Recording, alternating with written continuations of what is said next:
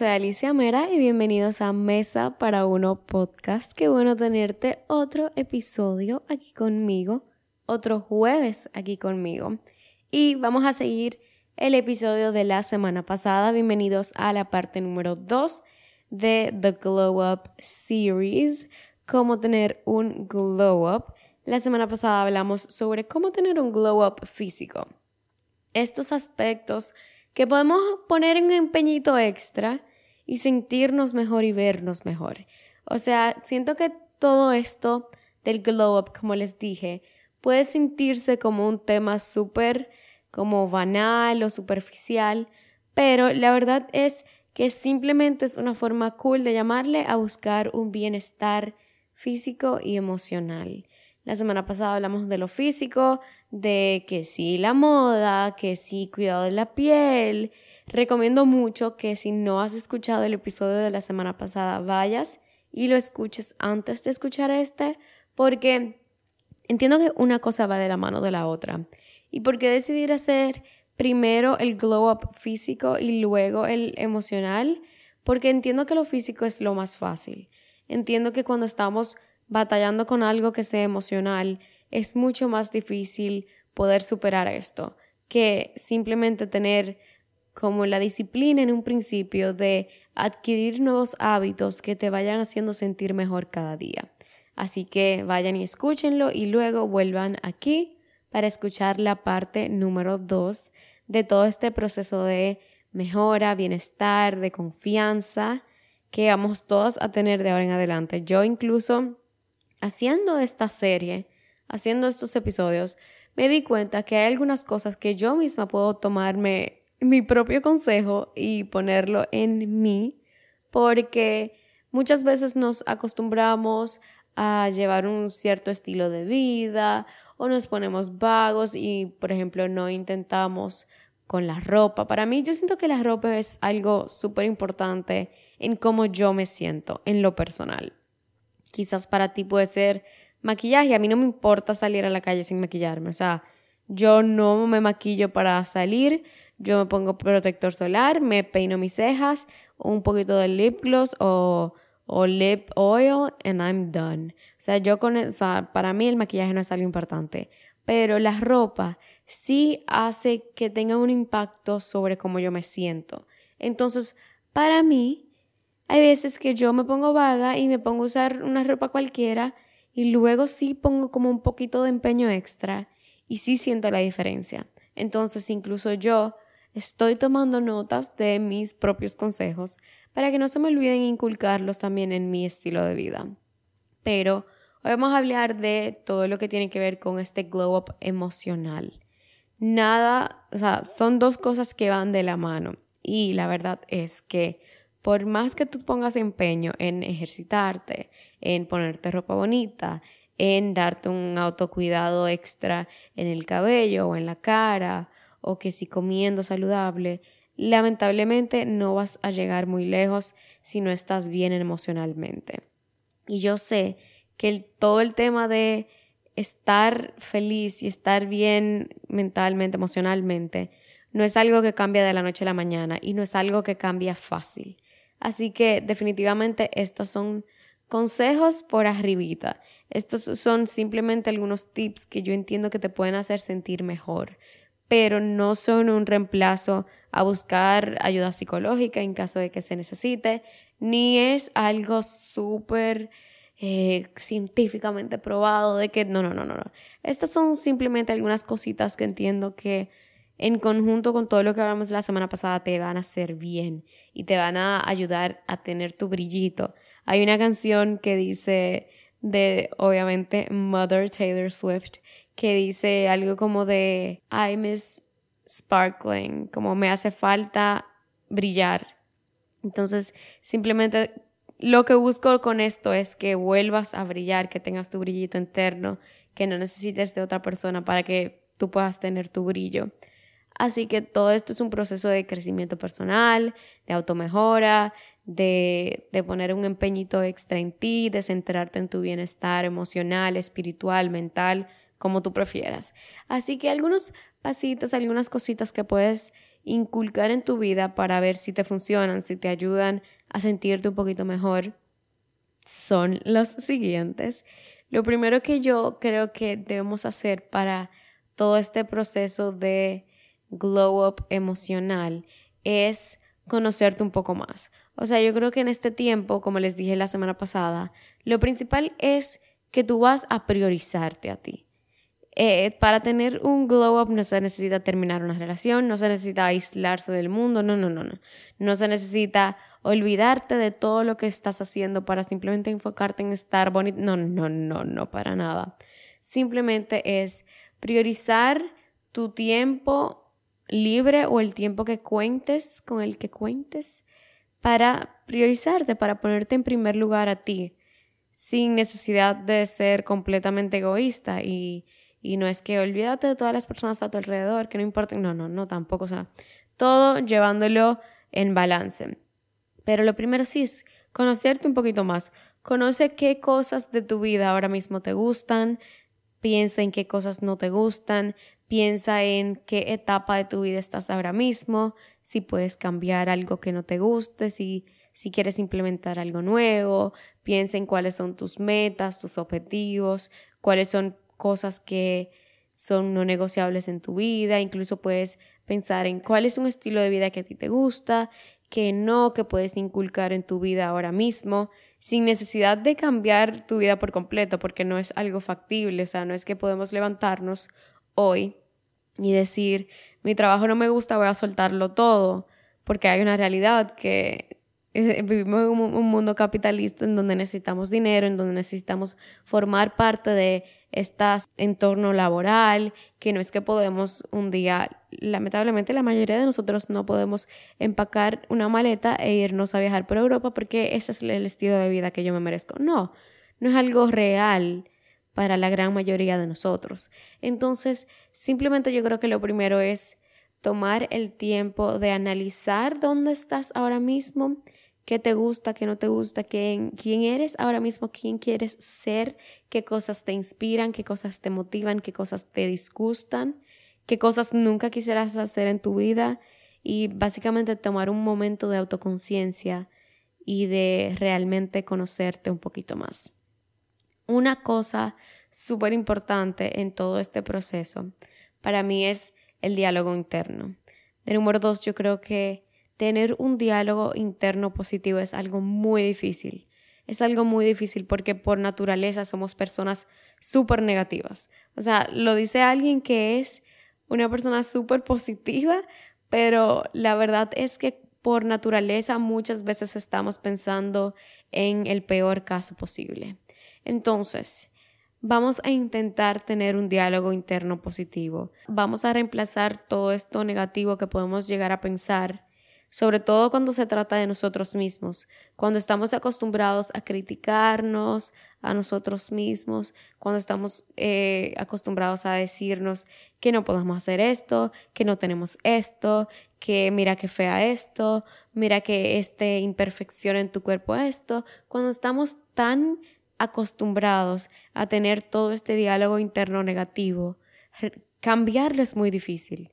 Y lo dice alguien que tiene años intentando cambiar un diálogo interno específico, que es algo que yo me he repetido durante tantos años y ahora que viéndolo con la cabeza fría, viéndolo desde la perspectiva, de, o sea, viéndolo desde afuera, no es algo que ya no sé, ya no tiene que ver con mi vida. O sea, ya es algo que no es real. Quizás cuando empecé toda esta, todo este diálogo dentro de mí, si era una realidad, ahora mismo no lo es. Entonces yo, yo tengo años intentando cambiar esta mentalidad y es algo que es muy difícil porque la mente es súper poderosa y cuando tú le dices algo una y otra vez lo cree.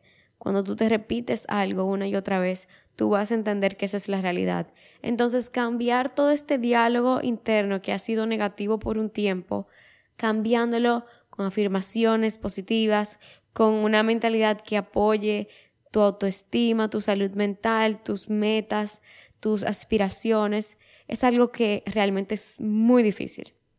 Pero algo que yo sí creo es en tener frases por todas partes. O sea, yo siempre tengo frases en mi pizarra que la veo todos los días cuando voy a trabajar. Yo pongo post-its en mi espejo que también me veo ahí todos los días con frases que sean positivas. Por ejemplo, en mi escritorio yo siempre tengo muchas cosas relacionadas a mi trabajo y puedo tener en algún momento tengo que soy un magneto de oportunidades, que soy un magneto y magneto no es una palabra en español, imán, que soy un imán de oportunidades, que soy un, imán de dinero, que soy un imán de lo que sea, lo que sea, lo que sea que se relacione a ti y a lo que quieras cambiar y a lo que quieras que tu mente entienda que es la realidad.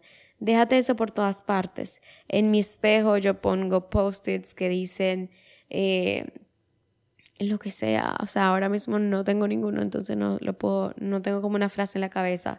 Pero hay miles de afirmaciones que si tu cuerpo es bella, que si tienes salud, que si lo que sea. O sea, hay tantas cosas que tú puedes escribir por cualquier lado que te ayudan a ir desarrollando esta mentalidad positiva. Así que creo que el diálogo interno es súper importante y tener este que sea positivo es la mitad de la batalla ganada. Porque que tú misma o mismo confíes en ti y confíes que tienes todo lo que necesitas para llegar a donde quieres llegar y que te apoyes tú mismo y que te digas tú mismo que estás en el buen camino, que estás haciéndolo bien, que, que estás orgulloso de ti mismo. Eso es el, el primer paso para llegar a cualquier meta. Así que, hablando de metas, número tres, yo creo que como por, quizás por ser parte de la sociedad en la que vivimos, nuestras labores son muy importantes, nuestros trabajos, nuestros empleos y cumplir metas, ya sea laboral o personal, es algo que nos da mucha satisfacción.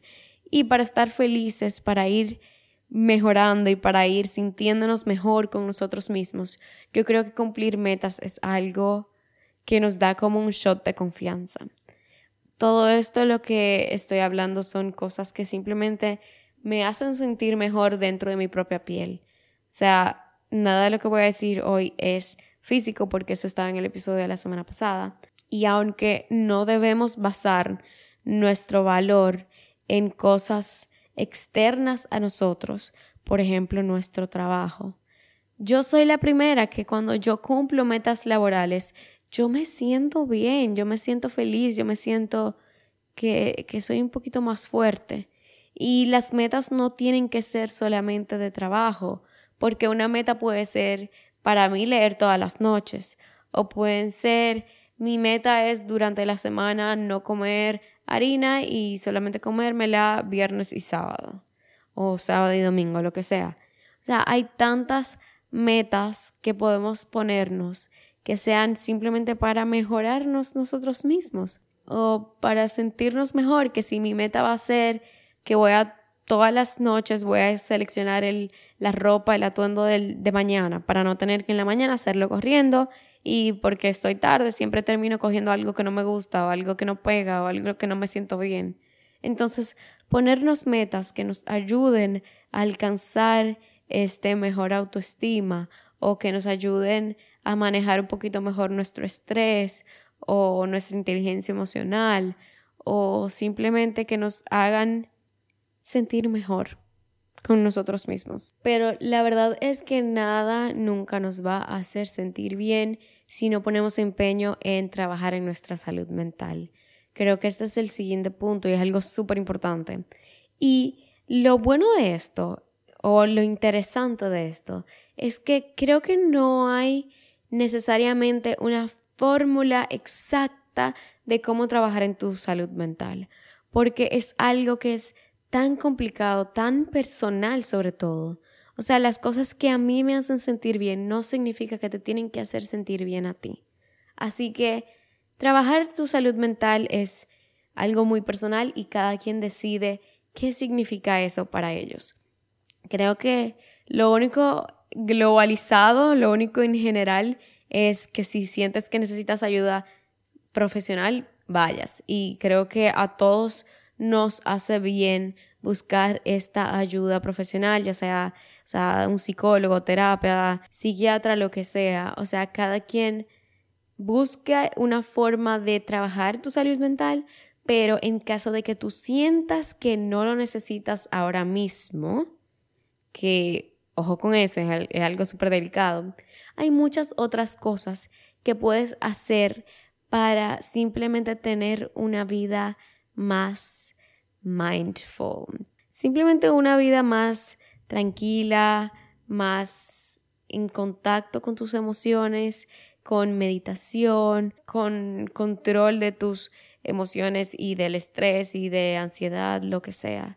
O sea, tener tu salud mental bajo control es clave para poder crecer, para poder tener un crecimiento personal estable, eh, en balance, saludable.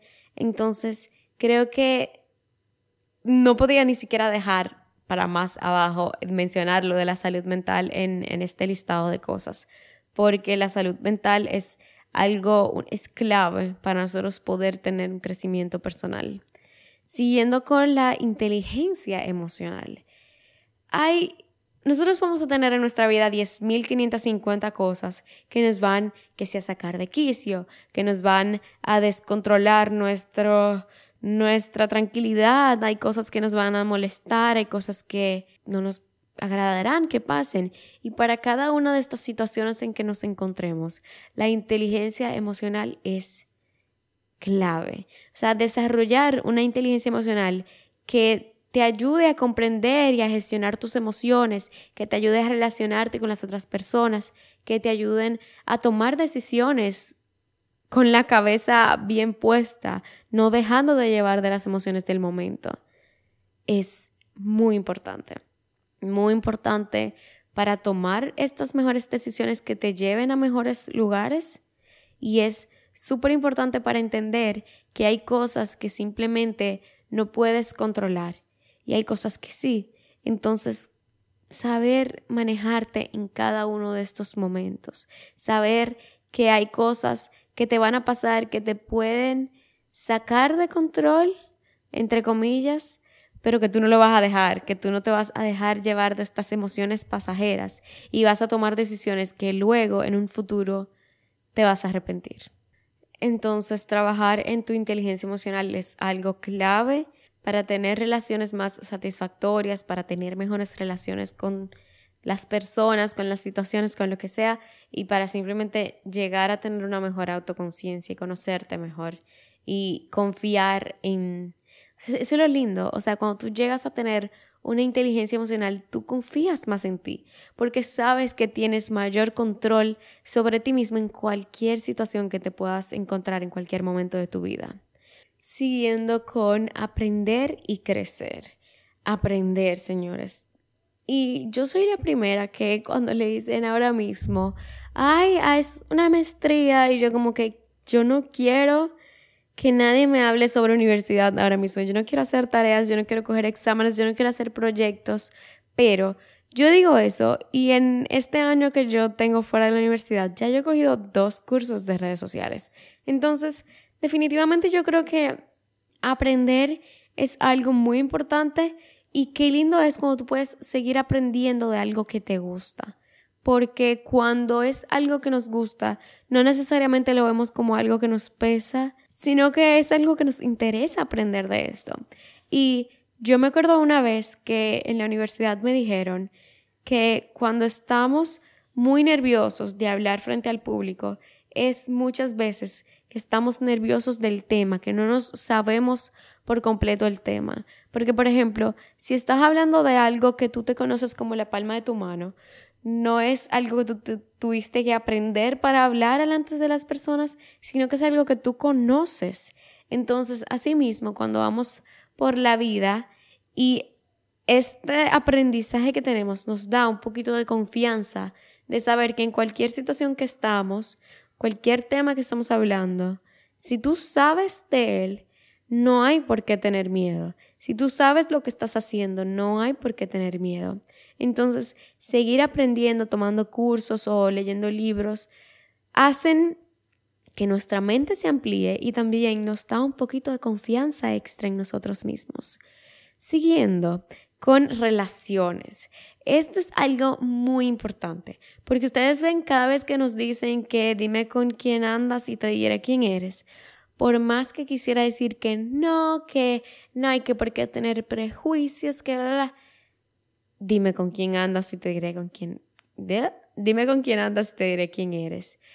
Y obviamente no es absolutamente en todo por completo, pero las relaciones que nosotros tenemos, la verdad es que nos influyen, o sea, influyen mucho en nosotros. ¿Por qué? Porque cuando estamos con una persona que ya sea nuestro amigo, nuestra pareja, nuestros familiares cercanos, si estamos hablando constantemente de algo, si estamos viendo contenido constantemente de algo, es algo que tarde o temprano te va a interesar.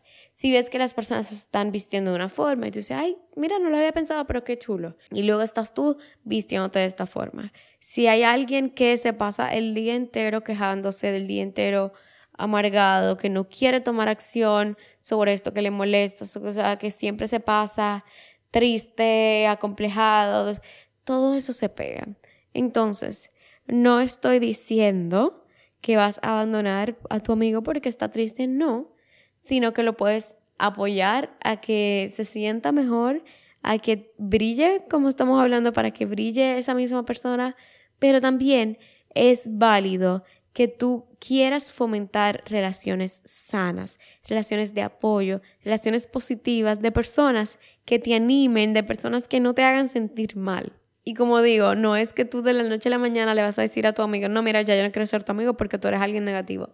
No, sino que puedes impulsar a esa persona también que se, que se sienta mejor, que busque maneras de sentirse mejor, que busque cosas que le hagan sentir mejor. Pero también puedes crear relaciones con otras personas. Está bien tener más amigos. It's fine. Así que encuentra personas que te hagan sentir bien, que te hagan sentir felices y sobre todo que te motiven. No busques personas que no vayan con el mismo estilo de vida que tú quieres, porque tarde o temprano una de las dos personas se le pega lo de la otra, o a ambas se le pega lo de la otra persona. Entonces, busca personas sobre todo que te motiven, que sea una persona que tú admires, o sea, busca amistades que tú admires porque dime con quién andas y te diré quién eres. Siguiente con los intereses y los pasatiempos. Yo creo que una gran parte de lo que a mí me hace feliz es lo que yo hago en mi tiempo libre. O sea, al final yo amo mi trabajo, me encanta mi trabajo, pero luego de seis horas editando, a mí nadie que me, nadie que me hable de editar, nadie. Entonces, lo que yo hago en mi pasatiempo es muy importante para mí. O sea, mi tiempo libre para mí es muy sagrado. Entonces yo busco siempre utilizarlo en cosas que me hagan sentir bien. ¿Qué son cosas que a mí me hacen sentir bien? Leer. Amo leer. Siento que cuando abro un libro, no importa lo estresada que yo haya estado cuando lo agarré o lo triste, cuando yo termino de leer, me siento mejor. Obviamente dependiendo del libro que te estás leyendo, pero yo que por lo general yo leo mucho, muchas novelas de romance. Bueno, yo leo también mucho suspenso, pero luego de que leo suspenso necesito como un break por un tiempo de suspenso para tener algo como más alegre en mi vida. Pero definitivamente yo soy de las personas que abro un libro y me, me inmerso en ese mundo. Entonces, ese es un pasatiempo que a mí en lo particular me ayuda a estar alegre, a sentirme incluso muy, satisfecha. O sea, yo siento que, sobre todo alguien que se pasa tanto tiempo en su celular en el día a día, tomar el tiempo de soltar el celular y meterme en este mundo de fantasía me da mucha satisfacción. Me da mucha satisfacción cuando yo duré una hora leyendo y dije, wow, qué bueno que yo acabo de hacer esto y que no me pasé una hora viendo TikToks. Que al final, sí, en TikTok hay muchas cosas buenas, pero apartarme de la pantalla, aprender palabras nuevas, que eso es algo que me encanta de mi Kindle, bueno, de los Kindles en general, que por ejemplo yo puedo no saber qué significa una palabra y le doy clic y me sale la definición. O sea, aunque no sea un libro de autoayuda, yo entiendo que leer te ayuda muchísimo. Por ejemplo, yo, a mí, yo prefiero por mucho leer en inglés.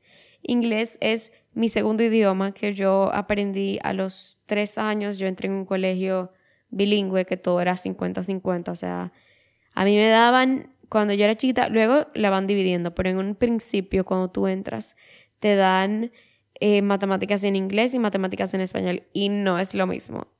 Créanme que no es lo mismo.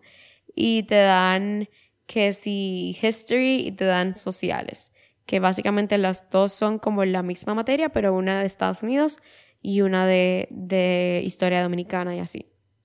Entonces, eh, es mi segundo idioma, pero aunque yo haya estudiado mi vida entera en este colegio bilingüe, si yo no lo practico, y en República Dominicana, obviamente yo no es que estoy hablando inglés por la calle, al leer mis libros en inglés me ayuda a mantener este conocimiento, a mantener a mantenerme cercana al, al, idioma, a aprender palabras nuevas.